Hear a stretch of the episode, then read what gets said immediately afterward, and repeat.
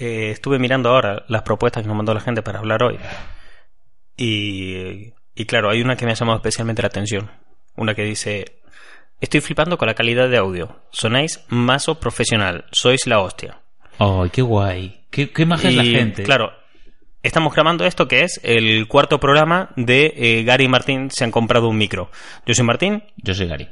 y bueno, nos hemos comprado un micro y hemos empezado un podcast. El tema de este podcast es que nosotros tenemos una cuenta de Instagram donde trabajamos, que es arroba los juguetes de Martín, y somos unos fulanos que, bueno, hablan de cosas de cultura pop en general y sobre todo de juguetes. Somos juguetes, somos eh, gente adulta, hombres adultos que pasan los 30 años y que se compran eh, Hot Wheels. Gente muy seria, muy del día a día, muy de oficina, muy de juguete. Sí, sí, muy de, muy de nunca voy a llevar una mochila en la que no vaya un juguete, porque Eh, esa es no. mi vida ahora.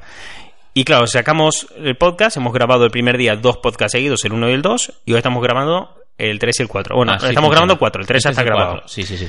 Entonces, claro, cuando nos mandaron esto solamente estaba el 1 y el 2. Eso es. Y el audio era una cagada Horrible. horrible, espantoso. Sí. ¿Y este?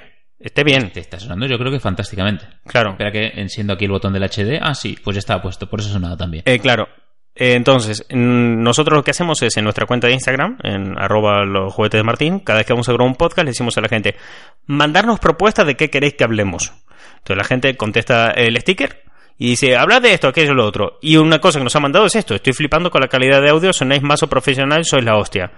Sí. Este lo has escrito tú, hijo de puta. No, tío, ¿cómo, cómo voy yo? Yo. No, tío, yo, yo no. Qué asco de tipo. Bien, vamos a ver qué nos ha mandado la gente para hablar eh, hoy. Mira, como has puesto eso, te voy a soltar la pregunta complicada, la que yo nunca sé responder, que la manda Polilla9, y es top 3 de vuestras pelis y juegos favoritos. ¿Un top 3 con las dos cosas o dos top 3? No, dos top 3, uno de películas y uno de juegos favoritos. Vale, voy a decirlo por sagas, porque los juegos me gustan a mí por sagas. En juego favorito voy a dejar la saga Dark Souls, porque me, me puto flipa. ¿De 3, 2, 1? De primero. De primero. Sí, voy a ir de más a menos. Eh, lo, he hecho re- lo he hecho mal. Lo he hecho mal. Eh, porque vengo el hype de más a menos. Va, no, no. La voy a dejar de dos. De Dark dos. Souls- Saga Dark Souls, Souls de de dos. dos. Voy a ir con el 3 ahora por joder. vale. Eh, y es que es difícil. No sé cuál es mi juego 3 favorito.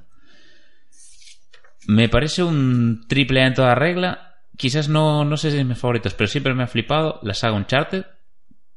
Porque son juegos. Han, para mí, la saga Uncharted le ha dado una vida al género aventuras que estaba muy, muy, muy perdida. Género aventuras me parecía que estaba bastante estancado, muy sota caballo rey. Y no me parece un gran juego. Pero, mierda, eh, todos los personajes tienen un gran carisma, todas las historias van a más. Me recordaba muchísimo el espíritu de los 90, de todo va a más. Yo tengo un problema con esa saga. De Uncharted Waters. Toda, toda la saga de Uncharted. Es que lo, lo veo y es que tiene como una especie de sobrepoder para que me dé toda la pereza y no me importe. La estoy viendo y digo, Fua, es que esta saga tiene que ser buenísima. Estos juegos me tienen que flipar. Es que si los cojo Sí. me van a flipar un montón. Son muy tú, ¿eh? Y luego es como que me da toda la pereza de, de coger y ponerme a jugar a eso. O sea, es, es que veo un bote de lejía y me lo bebo antes que ponerme a jugar. Solo por. O sea, tengo una procrastinación eterna para no jugar nunca porque lo veo y es como. "Ah, pero tiene buena pinta, pero. ah, no quiero, no quiero. Es que. Y me acuerdo, estaba pensando en poner de 3 al Metal Gear, porque siempre fui un gran fan del Metal Gear, pero es que, joder, la cagaron demasiado en guion, para mi gusto. Ahí Kojima mordió más de lo que podía con el 5. Tengo que Tendría pasar- que haber acabado tanto en el 4. Habría acabado tan puto grande si hubiese acabado en el 4. Te voy a pasar un vídeo que espero que vosotros lo busquéis en vuestra casa sin conocer la saga de Metal Gear cuando acabéis de escuchar este podcast, no antes, pero puedes buscarlo, que es de Kojiman en YouTube. Una canción que es Kojiman y te cuentan la historia de... Ko- Kojima. Sí, dentro de, mm, de Konami y haciendo juegos. Y, y cómo va cambiando y cómo ahora va a sacar tal. Dice que tiene la canción que tiene el poder de renderizar eh, bebés, fetos de bebés Sí. y mostrando Lo imágenes de nuevos juegos. ¿Y cómo Y ahora tiene El eh, actor este de The Walking Dead, el que salía con... Eh, Norman la- Reedus. Vale, pues tiene un fetiche con este fulano, porque lo quiso meter en Silent Hill, no salió adelante el proyecto de Silent Hill, lo metió para Uf, este proyecto es verdad, nuevo. esa Sí, movida. ¿eh? Se hizo colega del fulano. Y Deberíamos hacer un especial de cosas que no cuajaron. Sí, bien, Sí. me gusta. Me gusta mucho. Especial de cosas que... Los llamaremos... eh, el especial de sí, pero no. Sí, De casi. cosa de ¿Te lo que pudo haber sido? Pero no. Bien. Se me ocurrió el otro día porque eh, cuando estaba volviendo de Madrid, eh, estaba viendo en el bus la película de, de la momia, de Tom Cruise. Sí. Aquel universo expandido, ¿te acordás? que ya nadie... Iba, iba a rivalizar, ¿eh? Con el universo Sí, sí, de Marvel. Y venía viendo la película en el bus y yo decía, ¡fua! Es que... Normal que no cuajara. Ya, menos mal.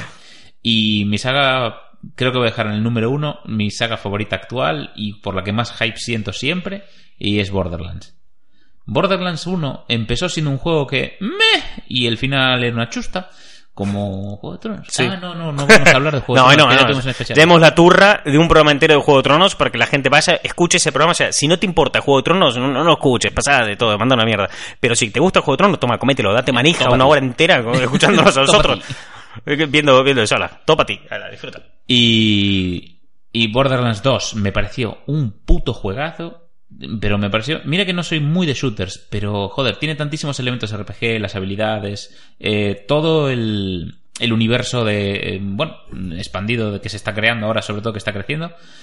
Este efecto cómic de la animación y del diseño me parece Oh, me flipa eso, brutal. me El flipa. arte- mira, ningún juego que, que eh, sea consciente ahora se ha trabajado tantísimo el estilo gráfico y artístico, ni le da tanta importancia a, a los pequeños detalles y también eh, a los fans, porque no veo ahora mismo ningún videojuego haciendo sus propios certámenes de cosplay y sacando manuales de cosplay de los personajes oficiales, ¿eh?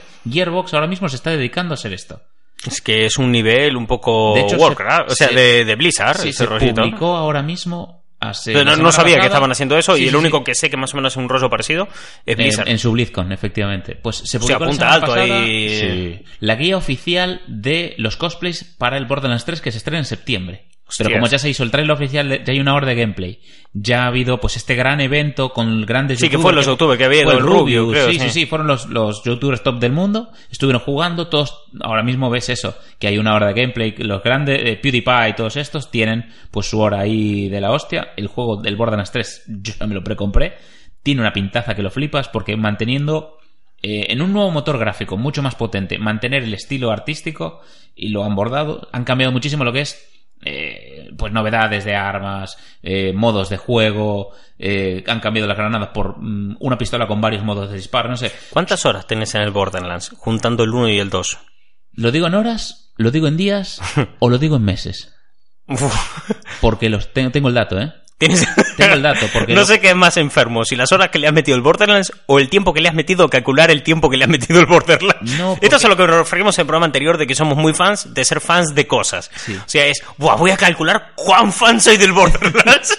Lo voy a apuntar no, todo. No hizo falta calcularlo. Cuando exporté mi partida guardada de una, de una play a la otra, Sí. Eh, porque me acuerdo que de aquellos que teníamos un local y demás, yo tenía mi partida en la Play y a veces pues me apetece ir a jugar al local que teníamos. Y dije, coño, no quiero perder mi partida allí o volver a ser un personaje o lo que sea o empezar una nueva. Así que me iba en un pendrive y me llevaba la partida. Terminaba la guardada, me la metí en un pen y me la llevaba a la de mi casa. Eh, y en ese archivo te pone el, el número de horas que llevan invertidas. Y eran unos cuantos miles de horas. Y luego ahí es donde, donde te dije que tuve que hacer la cuenta. Claro. Y luego además sumárselo cuando me lo compré en Steam, porque salió por 5 pavos el GOTI con todas las DLCs y dije, ahora Es que la mayor cantidad de tiempo que le he metido en un juego habrán sido unas 150 horas, una cosa así, de decir, ¡fua! Me fui a la mierda jugando a esto, pero lo tuyo son miles. Eh, so- hablo de miles de horas. Creo ¿En que el eso- 2? Sí, borda las dos. Y el 1 también, o sea, quiero decir, el 1 El 1 también. le juego muy poquito, la verdad, porque no tiene tanta trama. Ah. Ni chicha. Los DLCs son mucho mejor que Que el, el juego uno- entero. yo el 1 fue el único que jugué y me lo pasé muy Está bien. ¿eh? guay, pero son mucho mejores los DLCs que el juego. Bien, tengo si sumas todas las horas de todo el... Solo en Borderlands 2, eh, 4 meses y 22 días. Es, es, joder. No, no sé si eran 4 o eran 9, no sé. Eso solamente el Borderlands 2. Luego hay que sumarle lo que jugaste al 1, lo que jugaste a... Supongo que habrás jugado también a este que es por capítulos. El, sí, el em, Telltale Games. Más el eh, tiempo que le habrás dedicado a ver mierda de Borderlands en YouTube, Sí, correcto. a buscar cosas en Instagram. Sí. Pero Hostias. ahora estoy dudando, porque sé que eran solo en la Play 2, en Play 3, perdón, algo más de dos mil y pico de horas. Por eso no sé si calculé bien. Y luego lo que jugué. ¿Qué más da? Son cuatro meses, es Ya. una locura. Ya, es, sí. Eso en, en tiempo de juego. El tiempo de juego es una locura. O sea, es. eh, mira, me he pasado casi medio año de mi vida Sí. Jugando al... No, dedicado, porque claro, jugando es menos. Pero casi medio año, si le sumas todo el tiempo que has boludeado en internet mirando cosas del Borderlands, el Borderlands 1 y todo, es casi medio año. Es que me lo regalaron en precompra para Play 3. Y de solo en la Play le jugué tres años. Fue acumulando ese tiempo de juego. ¿Sabes qué es lo mejor? Que solo jugaba con un personaje. Luego, cuando me pasé al ordenador, descubrí que podía exportar mi partida de la Play al ordenador. Vale, espera un momento, tienes 32 años, ¿no? Sí. Bien, de los cuales... Eh... Llevo dando por el culo con el Borderlands muchísimos años, ya lo sabes. Sí, sí, o sea, un 53 avo de tu vida lo has dedicado al Borderlands, más o menos, por la cuenta que he hecho. Mm, Más. No, Pues, sí, sí, sí, ¿Cuándo seis me lo regalaron? Sí, sí, sí, ya, eso es en No, no. tiempo de juego. Claro, sí. yo, yo estoy midiendo en... Pero en tiempo de hype no te, no te cabe una idea. O sea, No, no, en tiempo de hype no, joder, sí. sea, Si es que no te cabe hype en el cuerpo. Fue antes de que me fuera a vivir en Santiago. O sea, cuando anunciaron- 2013. creo He que visto- salió. ¿Cuándo salió? Voy a buscarlo en internet. Hay, un, ello. hay un término que me gusta mucho que aquí en España no se usa, que es darte manija. Y eso es un término que estoy muy a tope con ponerlo mínimo de, de moda entre nosotros, entre colegas, que es lo previo al hype. Cuando el hype te explota, es cuando te has estado dando manija durante dos enteras. Que ma- manija, bueno, aquí no sé no se usa esa palabra aquí en España, ¿no? De manivela. El Sí, Borderlands 2. 18 de se- septiembre de se estrenó el 2012. 18 de septiembre, pues a mí me lo regalaron. Además, por mi cumpleaños, porque yo cumplo el 16 de septiembre. Eh, con lo cual me lo. Y además se estrena ahora el 13, que me parece ideal. Como que Borderlands me haga hecho este regalo a mí. Pensando en ti Siempre lo hizo pensando en mí. Por eso también me gusta tanto este juego. Eh, además está el Borderlands Pre-Sequel, que es el que se ubica entre el 2 y el, el 1 y el 2.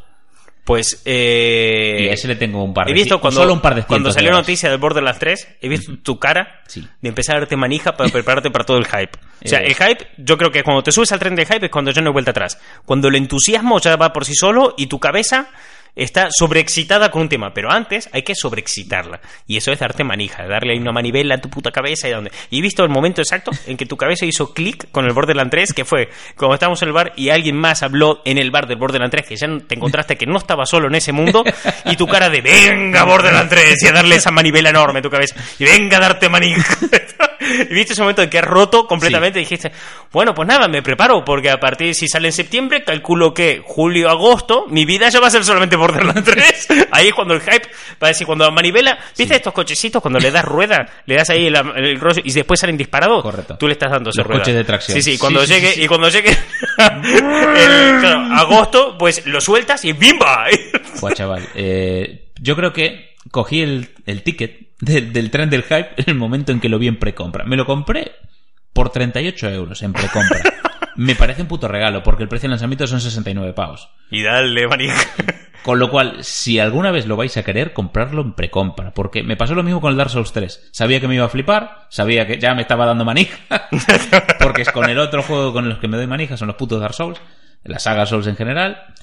Y, joder, eh, también precompra por 39 euros. Y luego, precio de salida, 60 y algo. Con lo cual, Sí. si sabes que es una saga, o sea, coño, es un 3, no arriesgas. Te gustó el 1 y el 2, macho. O sea, muy mala, tienen que cagar para que no te mole. Y Uy, no sé, ¿eh? Hay... Hay casos. sí. que bueno, pero si hay casos que... Hay algún Assassin's Creed por ahí y... Joder, el 3 es horrible, es verdad, mierda. Ahí, ¿eh? Mm, Eh, claro. En, en Dark Souls pasó el 1 bien, o sea, muy bien. El 2, mm, a ver, sigue siendo un Dark Souls. Que te digo, es un juego que la pifia, pero la pifia quedando en un 8,5. O sea, ese es su listón bajo. Y el 3 es un 11. O sea, me, me parece la puta hostia de juego. Y para acabar de responderle, ¿top 3 de películas? No las estuve pensando, estaba hablando de Borderlands. Claro, pues estabas ahí, venga. Eh, joder, top 3 de películas. Pues luego les decido el orden, pero voy a decir la que siempre me Solo gustó, en casa. que es una moñada, que es eh, Más allá de los sueños, de Robin Williams, porque me flipa. Robin Williams es mi puto actor favorito. Eh, ¿Cómo te sentís con que el genio ahora sea Will Smith? Porque Robbie Williams no puede ser, porque bueno, no, porque sí. está muñeco, Está, pero Pues eso, fiambre. está como Loki, muñeco. Mu- Uy, uy, pero Loki no está vivo. Ese es tema. secreto. no, Loki está muñeco. Eh, pues me parece que mm, si me pongo hoy por hoy a buscar un actor que pueda reemplazarlo, no encuentro ninguno mejor. Así que me gusta. Me Que gusta. Will Smith tiene un, un índice de, de- en el molómetro muy alto. ¿eh? Sí, sí, sí, Will Smith es muy puto guay. Con lo cual me. Bajó un poquito cuando intentaba meternos con calzador a su hijo. Sí, pero desistió. Pero Se dio cuenta que eso no iba a luego, cuajar. luego subió de vuelta, luego subió, luego Cuando fue- decidió abandonar a su hijo. Digo, vale, no gusta mi niño, lo vuelvo a meter en el armario, no pasa nada. Lo metió en un armario en su casa, le puso candado al armario y lo tiró al mar. y no volvió a salir nunca más. Pero sí, me gusta Will Smith como, como genio en lugar de Robin Williams. Me gusta la idea de famoso guardando a niños en, en muebles de su casa. No hay casos. No lo sé, pero me acabo de... Fue- lo Vi una meme esta semana de la foto de Michael Jackson con el bebé por el balcón y ponía abajo cuando Michael Jackson intentó conseguir la gema del alma. Te juro que me morí. O sea, lo vi, lo vi y me morí. O sea, me empecé a partir el Es culo. buenísimo. Estaba... Joder. Me explota la cabeza. Así dije, me jodió que no se me hubiera ocurrido a mí ese chiste. Mierda, pues eso, me quedo con Más allá de los sueños es una peli eh, muy moñas de Robin Williams eh, que muere en el comienzo de la peli, va al cielo y tiene que intentar salvar a su mujer que se acaba de suicidar y ha caído en el infierno porque los suicidas van al infierno. Y es una peli epopeya fantástica de el amor y el eh, y el evitar objetos afilados. ¿Vale?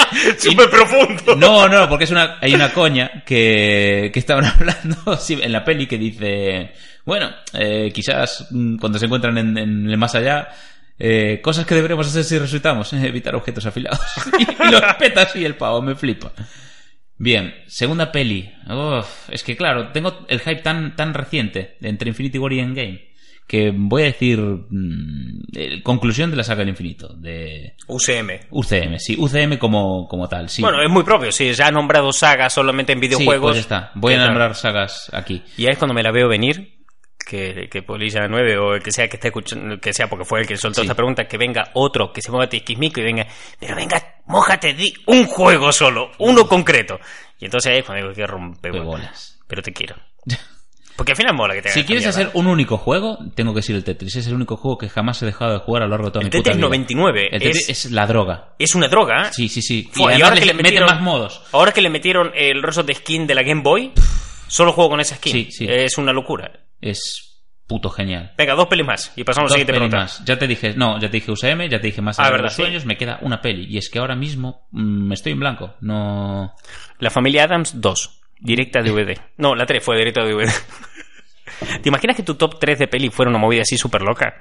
En plan de mi top 3 de peli, solo en casa, la familia Adams y no sé, un documental sobre la represión rusa en los años, no sé. No, Super Size Me. Super Saiyan, ¿sabes? Ya a tomar por el culo. Venga, vamos con otra pregunta, en vista que no salen más cosas. Eh, Cubo Volador dice, perdón, Cubo Volador barra baja Ah, dice, de lo que habléis estaré contento. Apuesta arriesgada, amigo. eh, ¿sabes que lo primero que se me viene a la cabeza es, eh, Martín, voy a hablar de tu vieja? claro, es de, jo, qué contento estoy de que hablen de, de la madre de Martín. Eh, sí, uy, no sé. Apuesta arriesgada, amigo mío. Continuemos. Vamos a ver. Final de Juego de Tronos. Esto ya hablamos en el anterior programa. Uh, este tema me gusta. Este tema es guay. No sé si te enteraste de esta movida. All barra baja, my barra bajo vicios dice de por qué tenemos más censura en el cine hoy que en los años 90. Sí, hablo de Hellboy. ¿Te enteraste de la movida de Hellboy? No, no me enteré nada. Y aprovecho ya para- para responder esto. Es lo de que se notaba que el actor estaba cansado. No, el maquillaje. tema de Hellboy fue que aquí en España no se emite en cines la versión de Estados Unidos. Oh. Se mete lo que malamente se ha llamado una versión censurada, porque es que le han quitado toda la violencia y todo el gore. ¿Qué dices?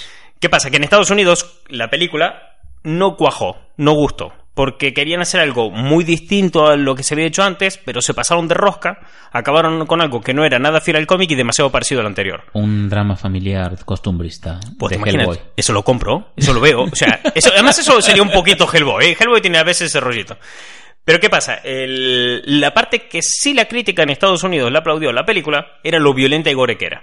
Y se lo aplaudieron por el tema de no que estuviera bien hecha, no porque la película fuera buena, sino que se lo aplaudieron por un tema de decir, oye, mira, pues te has arriesgado, o sea, has hecho algo nuevo, distinto, porque hoy en día, con toda la, la factoría Disney y Warner que está intentando no hacerse caca encima Hmm. y todo este tipo de cosas, pues eh, hay- arriesga- se arriesga poco, se arriesga poco, la verdad. Sí. Hay pocas historias nuevas, poco tal. Entonces, claro, Hellboy que venga con una apuesta tan violenta, con tanta sangre y demás, que no es algo habitual hoy en día, además con la puesta en escena, Sí. eh, con cierto toque artístico, pues era algo que gustó. No porque estuviera bien hecho, sino por decir, hostias, qué guay, alguien se atrevió a tal. sí. Seguir por esta línea, dejar todo el resto y que sigan por esta línea de peña porque mola que hagan cosas distintas.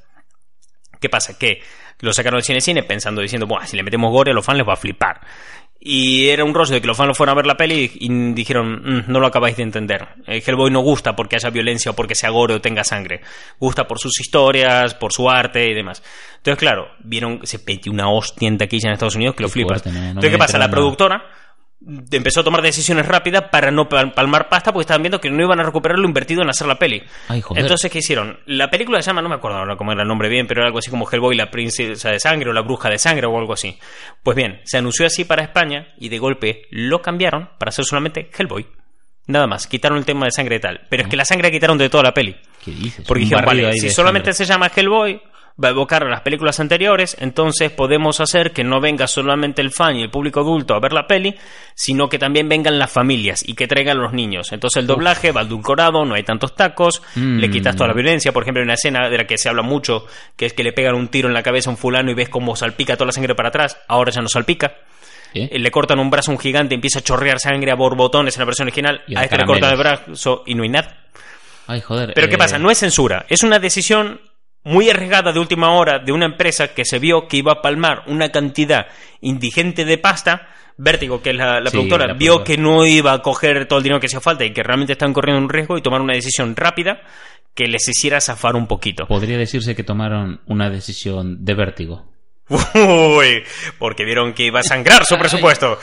Eh, entonces, claro, ¿qué pasa? Que la gente puso el grito en el cielo. Pues ¡ay, no la estáis censurando! No, la están censurando, son unos gilipollas, que es distinto. o sea, hay que tener, hay que saber diferenciar entre tremendo soplapollas y censura. Aquí no es censura, es el rollo de, vale, vamos a cambiarlo para mandárselo a un público distinto. El montaje, o sea, el montaje de un vídeo lo hace todo. El montaje es narrativa.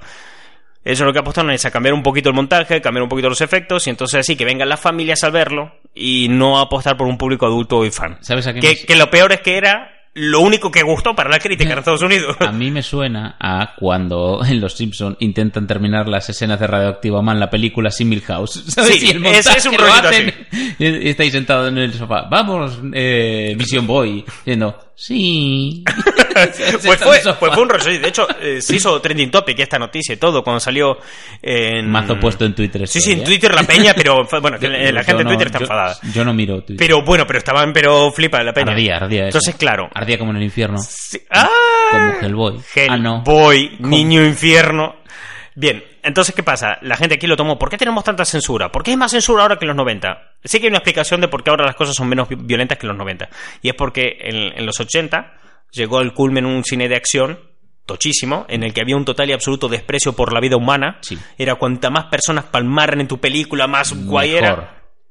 Eso se acabó eh, perfilando un poco y desarrollando un poquito más en los 90 y los 90 se hacían cosas muy fuertes, muy violentas, Sí. muy duras. Sí que se buscaba un poquito edulcorarlo de vez en cuando, como por ejemplo pasaba en la serie de Spider-Man de los 90 o en la de los X-Men, en la que por ejemplo Lobezno no podía matar a nadie porque era demasiado violento, entonces rompía un montón de robots. Siempre. Lo o Spider-Man nunca da una hostia, no. siempre se defiende de los golpes. Estaba esa censura, pero era mínima. Era realmente sutil, la violencia sí. molaba. La violencia era tal de... Y, y realmente veíamos en pantalla un montón de cosas muy violentas. Ultra Eh, violentas. veíamos películas muy violentas. Hmm. Teníamos productos muy violentos. Y un día, ya pasado el final de los 90, resulta que no sé si te enteraste, pero se cayeron las Torres Gemelas. y hemos visto en directo cómo gente saltaba de los edificios y cómo gente se escoñaba. Y, eso la se gente quedó que en la retina de muchísima peña. Claro, entonces la violencia ya no molaba tanto, porque hay mucha gente que ha reaccionado en su momento a esto de una manera que hoy en día no reaccionaría. Una manera lo re- eh, reaccionó a un punto diciendo, hostias, qué hardcore. Pero la gente no acaba de ser consciente de que estaba viendo que había gente suicidándose. Entonces la violencia ya no molaba tanto porque lo que vivimos fue muy violento. Y hubo un efecto rebote Total. en el pasar de tener en los 90 eh, Street Sharks, eh, pasar a tener Power Rangers, que todo el capítulo era cagar a palos a gente, pasar a tener un Dragon Ball super sangriento, tener todo eso, a tener Total Spice, Martin Mystery.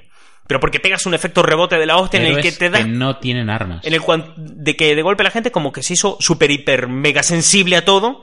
Pero claro, que ten en cuenta de que el dominante de los medios de comunicación es Estados Unidos, el dominante de la producción audiovisual es Estados Unidos, Claro. Estados Unidos está de luto, se ha comido una hostia descomunal, por primera vez recibe una paliza en casa, estaba claramente derrotado en un ataque Sí. terrorista y vio en televisión en directo cómo sus amigos y familia la palmaban, como todo se venía abajo. Entonces, claro, entiendo que hace un efecto rebote de la hostia que ahora, pues un poquito se está recuperando. Pues si te fijas, el final de Endgame es mega violento. O sea, Sí. cuando no miras a los protagonistas, estás viendo de fondo, estás viendo bofetadas, Hostia, peña morir. Caer todo por todas Y además no es una host de grosso, ah, bueno, desmembramiento y sangre. Eso no es violencia. No es violencia ver un montón de sangre. Lo que es violencia es ver un fulano con eh, una ira descomunal cagando a palos a otro diciendo es que te voy a reventar la cabeza y que se va de sí completamente. Eso es violento. ¿Cómo y le eso pegan es a Thor? Me pareció lo más violento de toda la peli. Thor es el que hostias más duras se come de Thanos, me parece. la, la venganza que se cobra la bruja escarlata. Buah, también es de durísimo. cómo lo empieza a torturar a Thanos. Es que todo eso es muy, muy bestia. Spider-Man activó el modo matanza instantánea. Es Spider-Man con modo matanza Matanza instantánea, que estamos hablando de que en los 90 no pegaba, solo se defendía de las hostias. Y aquí es pla, pla, pla, y ves caer los cuerpos de los mm, Claro, y de- ahora, bueno, de no es exactamente lo mismo porque ahora es una violencia en la que, bueno, hemos aprendido de que la gente cayera de los edificios y que los aviones se estrellaran, entonces cambió. Entonces, hay, y de hecho hay un desarrollo cultural que daría para hablar programas enteros de esto, muy fuerte, de cómo hubo un, un inciso eh, en ese punto concreto. O sea, hasta que la gente que, hasta los que eran niños en los 90 no crecieron y empezaron a producir contenido, Hmm. que es el que estamos consumiendo ahora, eh, Un no hubo. no, hubo violencia porque realmente. impasse ahí, de hecho. Claro, porque la gente que lo estaba produciendo fue la que vivió eso y la que realmente le afectó y tuvieron que cambiar el punto. Pero lo que dices tú, la gente que ahora tiene 30 años está como volviendo a lo que mamó de niño. A- Claro, a lo que vino en televisión, pero ya con toda esta sensibilidad aprendido de tal. Te estoy viendo la cara. ¿Qué chiste has pensado? es que, claro, estoy pensando en los productores audiovisuales volviendo a lo que mamaron de niño y se me hacen muchísimas eh, coñas sobre... eh, ¿cómo- ¿Quieres seguir por ese lado realmente? Francis Underwood. No, no, no, no. No. No. No. ¿Qué chiste de que... Bueno, da igual. Chiste de Kevin Spacey no vamos a hacer. vale. Bien, continuamos. ¿Viste el Entonces, documental de Michael Jackson? y ahí lo dejo. No sé, quería coger la gema del alma. Lo que importa es que eh, eso, que, que hubo, hubo un efecto rebote muy fuerte y eso influyó en muchísimas cosas. Ese- el 11 de septiembre de 2001 cambió el mundo en muchos sentidos y la cultura se, se notó muchísimo eso. Se notó ese, ese efecto rebote, pero de una de manera como eh, súper salvaje. Ya te digo, lo que se consumía en televisión era distinto, lo que se consumía en el cine era distinto, eh, la manera de ver las cosas empezaron a ser muy edulcoradas. Y hasta que esos niños de los 90 no han crecido y generado productos, y ya te digo, ese producto que están generando es muy distinto. Mira este Universe. Ya. ¿Qué sensibilidad tiene? Es la hostia. Sierra, la, vers- la versión de Netflix. Sí. ¿Qué sensibilidad inclusiva tiene? Totalmente. Y no deja de ser violenta, porque hace la fusión de lo que la humanidad, por decirlo de alguna manera amplia, aprendió Mm. de esos atentados en temas culturales, de cultura pop, pero lo junta con lo que hemos visto de pequeño y tanto nos gustaba que era violento. Y además es como eh, esos momentos eh, de Adora lidiando con la propia violencia, que tiene como conflictos internos entre lo que aprendió en el Reino del Miedo y lo que se está encontrando ahora, y con Claro. un poder que todavía le cuesta controlar. O sea, me parece muy muy guay la dualidad que está teniendo el personaje y me está cogiendo un trasfondo del carajo. Vamos a seguir buscando cosas. A ver, ¿qué más nos han enviado? Eh, joder, tío, otra vez. Esto nos mandan en el primer programa. Opinión sobre las figuras de acción de celebridades. ¿Se lo comentamos? Sí, claro, pero es que lo volvieron a mandar. ¿Volvemos a opinar o ponemos aquí un corte del primer capítulo? Eh. Voy a buscar otra. Eh, además hemos quedado que esto tenemos que traer gente que sepa más que nosotros que Sí. pueda hablar del tema.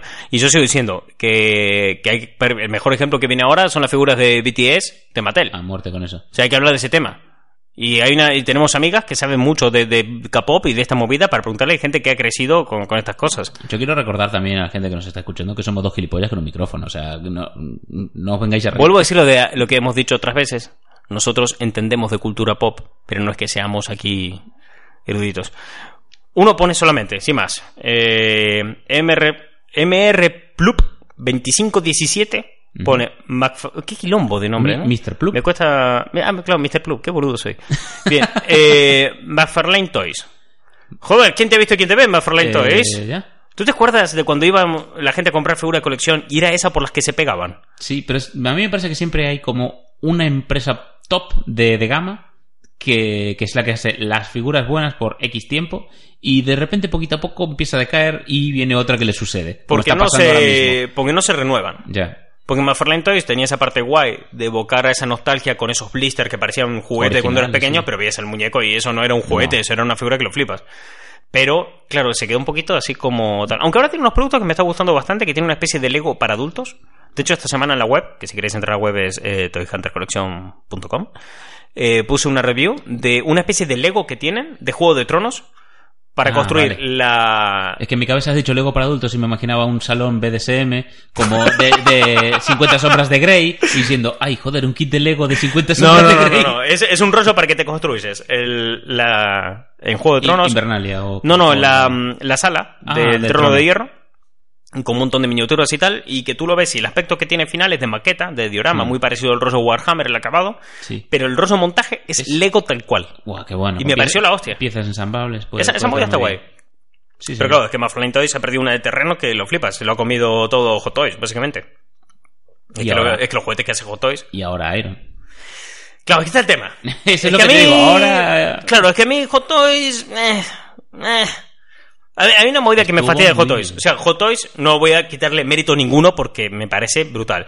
Pero es que, claro, el que no conoce a Dios a cualquier santo le reza. Ya. Y el día que descubrí Iron Studio, pues. mm, es que Hot Toys tiene un problema para mí que es que es eh, un acabado hiperrealista. Y me da un poco de mal rollete eso. Ahí, no sé si conoce lo de base inquietante. Sí. Que el más inquietante es esto de los robots, de que cuando un robot o una inteligencia artificial parece demasiado humana, da mal rollito, porque no, porque tu cabeza sabe que eso es una máquina, que no tiene alma por ser una manera, Pero- pero, parece tal cual. Bueno, eso es- ese efecto de mal rollo se llama base inquietante. Y eso me pasa a mí con la figura de Hot Toys, que son hiperrealistas. Y de golpe descubrí Iron Studio, que de hecho compartí unas cuantas imágenes en los stories de la cuenta. La cuenta no sé- ¿La dije hoy la cuenta? Yo Eh, creo que no sí. Arroba los juguetes de Martín. Si no, ¿En Instagram? Nunca ves, nunca son suficientes. ¿ves? Nunca son suficientes. Bueno, entráis ahí y le dais a follow si no le habéis dado hasta ahora. Toma, qué despectivo. Siete. ¿Cómo odio, ¿Cómo odio los youtubers y todos los instagrames que dicen sígueme, suscríbete? Me rompe las pelotas eso. Dale a la campanita. Dale a la campanita. Tilín, tilín. Bueno, Pues- de hecho, me he dado cuenta que la gran mayoría de los que estoy suscritos Sí. es porque nunca me lo han pedido. ¿Mm? Me rompe las pelotas que me estés pidiendo que haga eso. ¿Por qué? No, me- no me jodas, tío. Ya lo haré si, si, si, si quieres. Sí, me apetece, no sé. Bueno, que también es, cierto, a ver, es una manera que tienen de conseguir gente, pero es que yo tengo la teoría de que si el valor que aportas es lo suficientemente bueno, La gente te sigue. la gente se va a suscribir sola porque le va a cundir lo que le estás aportando. No, Prefiero que la gente se suscriba y, se, y le dé a follow porque le gusta el valor que se aporta a porque se lo he pedido. Porque ¿qué valor tiene que el tío venga porque yo se lo pedí y no porque le gusta lo que yo hago? No Eh, sé. Es un mendigar sus- suscriptores. De todas Claro, formas, es- a mí me gustaría conseguirlo de la forma contraria. En plan, termino un vídeo diciendo, y ahora largaros de mi puto canal. No os quiero aquí. Dejar de suscribiros. Me tenéis hasta los cojones. Basta. Para, ¿Sabes? para. y los echas. Eh, y, sueltas y- a los perros. Y la gente con tal de dar por culo se va a suscribir por llevarle la contraria a un subnormal. O sea, molaba no sé. como experimento social Sí, hacerlo así. Vamos a probarlo. Porque es como también las elecciones. La gente vota a la contra. Pues lo mismo. Pues, eh, claro, ahora volviendo al tema de Hot Toys, claro, descubrí Iron Studio y lo empecé a compartir eh, fotos en Instagram del rollo. Y lo descubrí porque además se hicieron las figuras de colección del Chavo del 8. Y eso me rompió el melón. Sí. O sea, una calidad Hot Toys, pero Para dedicado al chavo. Ramón. Y claro, tiene ese toque hiperrealista, pero con un matiz que me gusta mucho, que es que tú ves esa imagen y no te da la sensación de un humano. Te da una sensación más artística, en ocasiones caricaturescas, del personaje que están retratando. Es muy parecida a la diferencia que hay. Eh, tú ponte una de las... Y mira lo que me voy con ejemplo, ¿no? Una estatua del, del Renacimiento, de las iglesias, que tú veías que era un acabado humano, pero esos perfiles brillantes, esos perf- e- ese estilismo que había, te dejaba claro que eso es una estatua, que eso es una obra. No parecía... Era realista, pero no llevado a un extremo Sí. como el de Hot Toys. Pues ese acabado es el que me da la sensación que tienen las de Iron Studio. Un punto así muy artístico, con mucha alma, muy expresivo, pero sin quitarle el realismo y sin quitarle la humanidad de Hot Toys. Entonces, claro, el descubrir Iron Studio es que luego empecé a ver las de las de Hot Toys y me parecieron un poquito peor. Podría decirse que Iron Studio es el esculpir en mármol de nuestra época. En el término de juguetes. Mira, esa conclusión, un- una idea sí tuve cuando vi la que sacaron de la Bruja Escarlata de, no sé si fue de Endgame, sí, de Endgame fue. Y es que la vi, vi su acabado, el acabado de la piel que la daban, y yo decía, joder, es que esto parece una estatua en mármol renacentista por el acabado brillante que quedaba. Incluso, hay, bueno, ya poniéndome aquí rompebolas y, y pedante con Y las técnicas, hay una Artistita. técnica que, que se utilizaba mucho en estas estatuas, que era eh, la técnica de los paños mojados, Ah. que es cuando tú veías esas telas que realmente parecían mojadas, que se ceñían a los cuerpos y demás. Eh, en la piedad de Miguel Ángel eh, tiene eso. Pues algunas de Iron Studios la tienen también. Y dije, uff, es que esto, es que esto me gusta, me gusta lo que estoy viendo, tome mi dinero. Todo para usted, señor Dios, Iron. estás jugando unas capas que me agradan, me estás seduciendo Iron Studio. Entonces, claro, empecé a ver eso y me, No sé, es que juntar. Una, es que, fíjate. Sí, sí, sí. Es que yo siempre he pensado que mi cerebro es donde el arte y la mierda se dan de la mano. y esto me parece que llega ahí cuando le aplicas todos estos conceptos, estas movidas artísticas, que a lo mejor me estoy yendo a la mierda porque yo estudié artes hace muchos años, ¿viste? A lo mejor mis recuerdos no están tan frescos y lo estoy diciendo todo mal. A lo mejor el razonamiento cambió desde que dejaste de estudiar. No, pero no cambiará, pero también es cierto que nunca probé historia del arte, entonces... A lo mejor se descubrió en los yacimientos que todo, todo el renacimiento era mentira. Todo el renacimiento era, era una farsa. Y, y las habían hecho pues la semana pasada y, y las dejaron Era, era un- envejecidas. una conspiración. Entonces, claro, cuando veo eso y aplicado al Chavo del 8, Ya. a figura de acción del Chavo me del 8, encanta, Me encanta cuando se, eh, se usa un talento desmesurado para una gilipollez tan grande. Eso es magia. tienen joder. una foto muy mítica de Don Ramón preparando el puño para reventar una hostia Sí. delante de Thanos. Es brutísimo. Y me flipa. La he visto. Me flipa. Y con un acabado artístico que se te va de las manos. Y me hace mucho más ilusión esa que las memes que hay de John Wick contra Thanos. Y que conste que las figuras del Chavo no te llegan a 100 pavos. Uf, Creo que la más cara estaba en 80 euros, 85. joder. Eh, Hot Toys, mm, a lo mejor te cobraría por una figura igual un, un poquito más. Unos cuantos dineros más. Entonces, claro, yo a Hot Toys lo estoy empezando a ver ahora con otros ojos y, meh, y o se renuevan pronto, que, que creo que lo van a hacer porque Hot Toys, si ves su trayectoria empresarial, siempre se han sabido renovar bastante bien y, y detectar bastante bien cuando hay que dar un paso adelante. Eh, yo creo que lo van a hacer, Hmm. pero si no lo hacen, Les pilla el toro. les van a pillar, pero es que... Mira, hace poco los, los sigo en Instagram desde que me los pasaste también, me revienta el menón. Estaba viendo cómo fue el evento que hicieron en un, su concept store, que es eh, la tienda de venir a mirar qué bonito queda todo, ¿vale? Eh, y estaban presentando la presentación oficial de su colección de Endgame. Eh, había cola que daba la vuelta a la manzana y es una tienda muy pequeña, no sé si está en San Diego, en San Francisco. ¿Sabes? Veías un edificio que podía tener dos plantas, Sí, porque además le había montado todo rollo Garage, muy- expo, pero Sí. o sea, por dentro era muy rollo museo underground, una cosa Totalmente. Sí, sí, sí. Y que a lo mejor dentro de ese edificio, pues no cabían, no sé, 50 personas, 60, era algo pequeño. Y, y la puta cola de la gente que quería ir a ver los muñecos. Pero, y luego entrabas, eh, bueno, el story lo grabaron ellos, con lo cual digo yo que eh, se colaban y saltaban la fila como se los huevos. Pero en su propio canal compartían el vídeo y cómo se iban viendo la, la puesta en escena de, de la escena de batalla final de Endgame, eh, el chasquido de, del final, todo brutísimo. Me, me gusta mucho, mucho, mucho. Mira, pregunta justo, que creo que viene un poco a acotación de esto, entre los temas que nos proponen. De, bueno, de- te lo voy a, es que lo voy a pronunciar mal. Es que tengo una habilidad maravillosa por pronunciar todo Vale, mal. me- vamos a jugar a un juego que tú vas a pronunciarlo y yo voy, lo vas a decir como te salgan los huevos y yo voy a intentar interpretarlo. Vale, y luego te lo paso y lo lees tú, ¿vale? Vale. Bien. El nick es de Gallian. De Gallian. De, Gal, Gallian Barber. De Gallian Barber. ¿Cuál es de Gallian Barber? Este de aquí. Top 10 de figuras No, no, no, arriba, arriba. El nick, ¿cómo es? Eh, de Gallian Barber. Igualito. De Gallian Barber. Es que yo dije lo mismo. No sé qué te, qué te Es pasó. que no es una I, es una L. Eh. Que Bien, es el barbero galán, neno, ¿me entiendes? Este tío te corta el pelo. Nos y- siguen, nos siguen muchos barberos, ¿no? Sí, yo creo que lo estamos petando entre los barberos. El- Eh, La otra vez decíamos en los en los programas anteriores que un barbero nosotros nos quedamos con un tío muy guay, ¿no? Sí, de hecho lo estaba imaginando ahora mismo y iba a un tío. sí, sí. Vamos. Muy top. Un, un caballero, un gentleman. Claro, que siempre va preparado con una navaja al bolsillo para afeitar a quien haga falta. Lleva una camisa arremangada por encima de los hombros y un sujeta camisa, como un liguero de camisa Y un, de estos. y un chaleco. Y un chaleco, sí, por supuesto. Es que Y los barberos son gente muy guay. tío. Tatuajes por el cuello. Sí, sí. Sí. Bien, en el anterior, los anteriores podcasts también de otro, decíamos lo mismo de otro barbero, que tiene que tener una vida muy guay, ser peña Bar- muy guay. De hecho, era un usuario que nos Si sigue, siguen que es los Barber sub- Life. Si, si nos siguen los suficientes, podríamos hacer un Avengers de barbero. Lo veo. En plan de. No sé, es en plan de. Si no podemos salvar el mundo, lo afeitaremos. ¿Sabes? Una movida así. En plan, de los Vengadores. Es más, quizás podríamos conseguir que alguno te corte el pelo cuando lleguemos, no sé, a un número X de subs. en plan, no sé, aparecer nosotros un día allí. Y que te hagan... En plan, sí, con un parche en el ojo y digo, hola, vengo a hablarle de la iniciativa Barbero. los- La iniciativa Barbeadores. Barbeadores. Hostias, es que es muy guay. Bien, dice top 10 de figura de superhéroes. Eh, haz tú el top 10, porque a mí los tops se me dan como el culo, creo que lo demostré No, antes. pero digo, viene muy a cuento porque eh, Iron Studio subió muy rápido nuestro Sí, top de, de cosas que. de cosas guay. Eh, aún así, estoy defendiendo muy a tope. De hecho, en la web estos últimos días estuve subiendo varios reviews porque los estuve ahí siguiendo muy guay. Que creo que en una relación calidad-precio, Hmm. Marvel Legends Sí, Es como muy top. Está muy bien. La verdad que por el precio que están cobrando por los sets y por los incluso los, los muñecos grandes, están muy muy bien. Es que el. Lo único fíjate que no te que- compro es la cara del Capi, lo demás. Pero depende de la figura, ¿eh? porque hay unos que salen súper chotos y otros que, que no. Pero Marvel Legends, fíjate, los guantelete, el guantelete infinito Ah, que sí. sacaron. Eh, figuras de colección. Tiene una gama de precios como muy variada y con poco dinero puedes tener figuras de muy buena calidad. Sí. Obviamente no son ni Iron ni, No. ni Marvel, ¿no? Eh, ni, perdón, ni Hot Toys.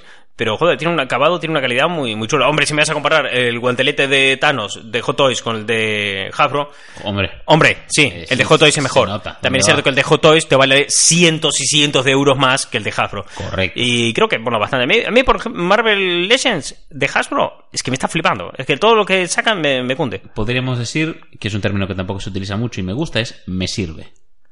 Sí. Marvel me sirve. Marvel sí, Marvel Legends me sirve. Me vale. Sí, sí, es ese rollo de me vale, me sirve. Bien, cumple.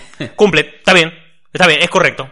Muy bien, lo has hecho bien. Me sirve. Me lo llevo. Tal. Sí, me gusta. Esa hamburguesa que sabe a culo a las 6 de la mañana después de una noche de fiesta, me sirve. Claro, es esa movida. Ese cumple. Sí, sí, y no sé, está guay. Yo creo que Marvel Legends también está, está muy bien. Creo que en un top yo las pondría de primero no por calidad, sino por relación calidad-precio. Sí. Tengo una sensación cuando compro algo de Marvel Legends que lo que estoy comprando vale más que el dinero que estoy dando. Correcto. No sé si se quedó claro esto, pero sí que tengo una sensación de, hostia, eh, si me hubieras pedido un poco más, también te lo Sí, pagaba. creo que ¿eh? el concepto de relación calidad-precio lo, lo cumple. Y después las otras, que al principio las odié. Pero las odié, pero de, de, de, de, te odio. Y ahora me flipan bastante, son las Titan Heroes. De, también de, de Marvel, que son estas que son un poquito altitas, muy, muy rígidas Vale, vienen. sí. De diferente, todos son exactamente iguales. Las figuras, misma postura, Mm. El molde son rígidas, clásico. altas, son bastante más grandes que la media, no tienen articulaciones casi, no traen complementos, son súper baratas, creo que están entre 10 y 15 euros cada una, o sea, son Guapo, sí. muy tres, pero es que son súper coleccionables. Las ves todas juntas y, Y son todas dan- tan iguales y tan similares, cortadas por el mismo molde, que tú dices, hostia, pero es que tener una colección de esto. ¿Sabes cuando tú ves una colección de algo y ves que hay un conjunto de cosas muy guay? Que dices, pero pedazo conjunto de cosas que las como- puedo pesar y decir, tengo un kilo de cosas. Pues Vale. esa, esa sensación es la que me da esta, esta colección. Podríamos decir que. Además, no tienen ni complementos, no venden vehículos de esa movida. O sea, tienen muñecos.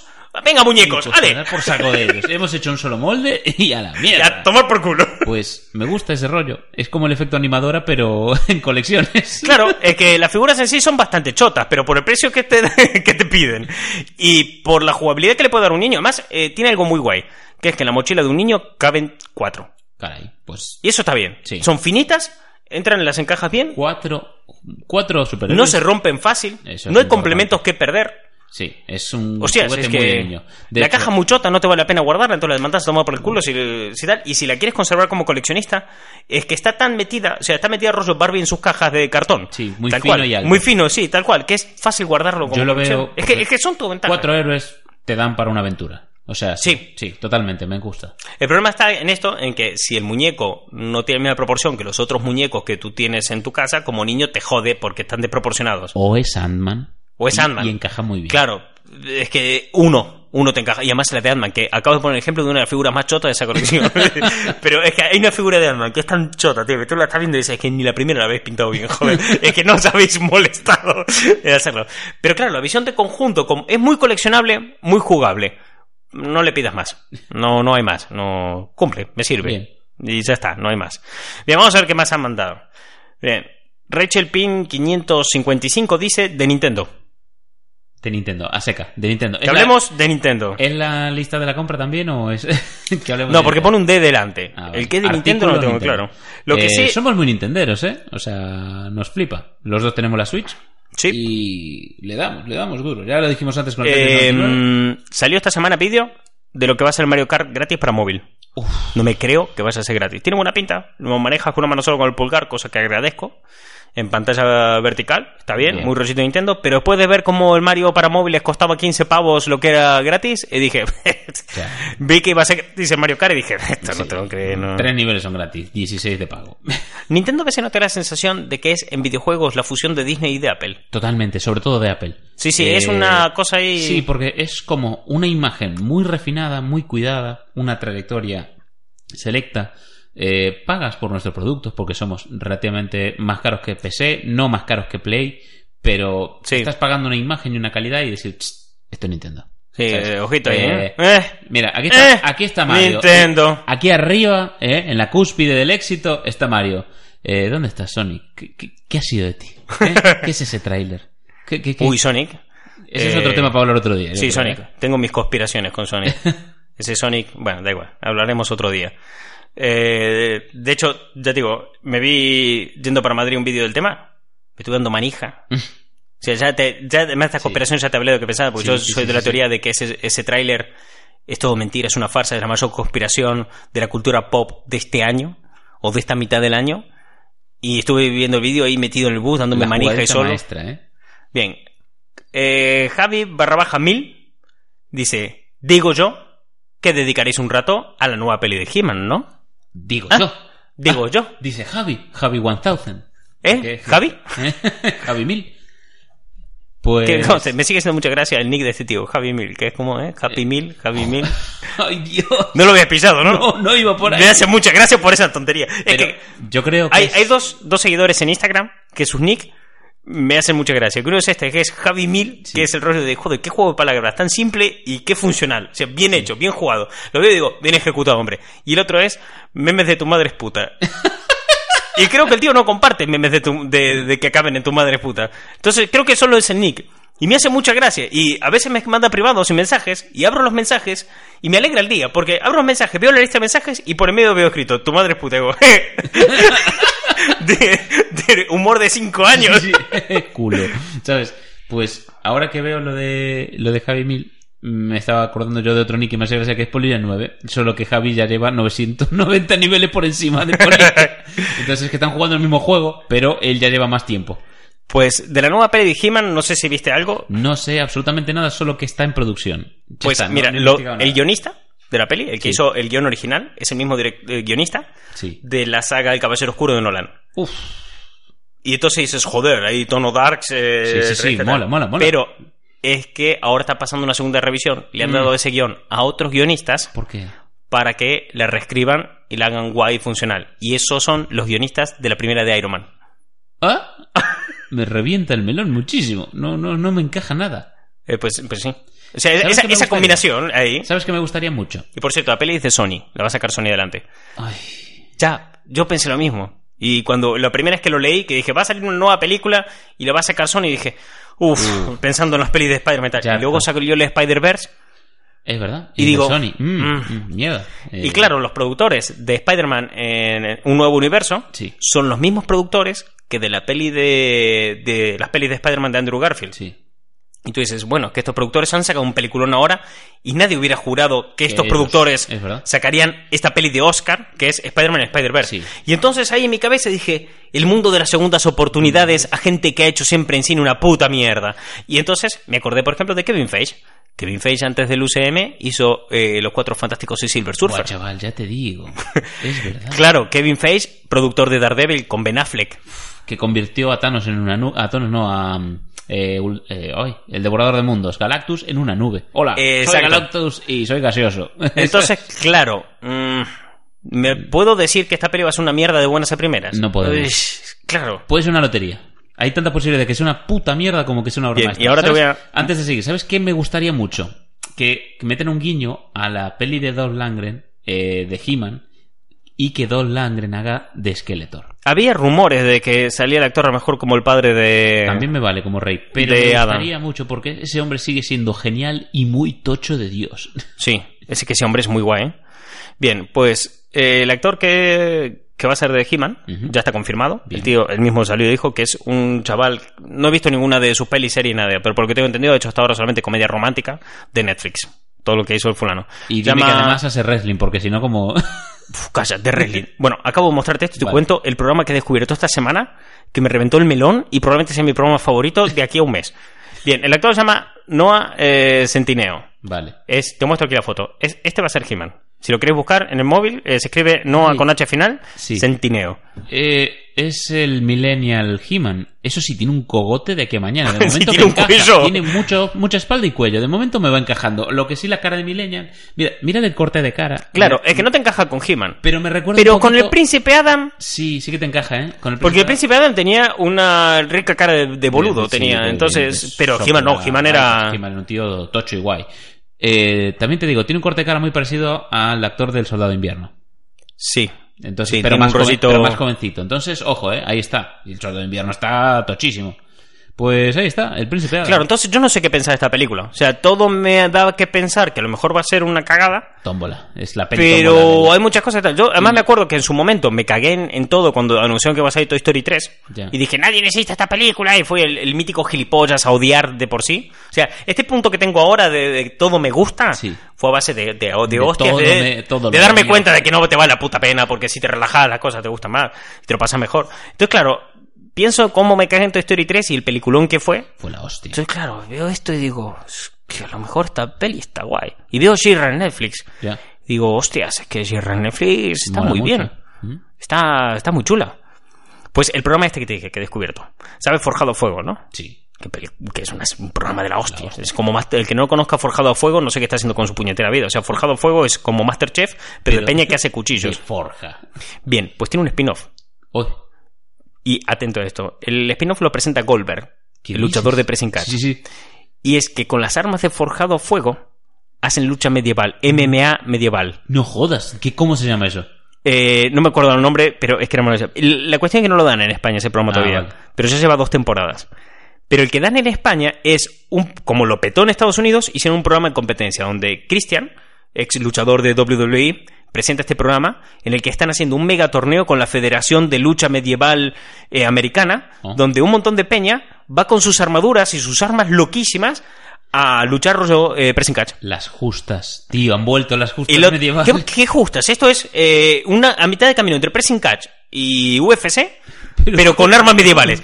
En la primera pelea que hacen, cada programa hace un torneo, entran, entran seis luchadores, ¿vale? Y al final solo queda uno que va a la gran final. Entran seis, sale uno, entran seis. La primera pelea uno. es una Russell Rumble. Joder. Eh, a tres asaltos y el jurado decide que dos se van fuera. La segunda pelea es lucha por parejas.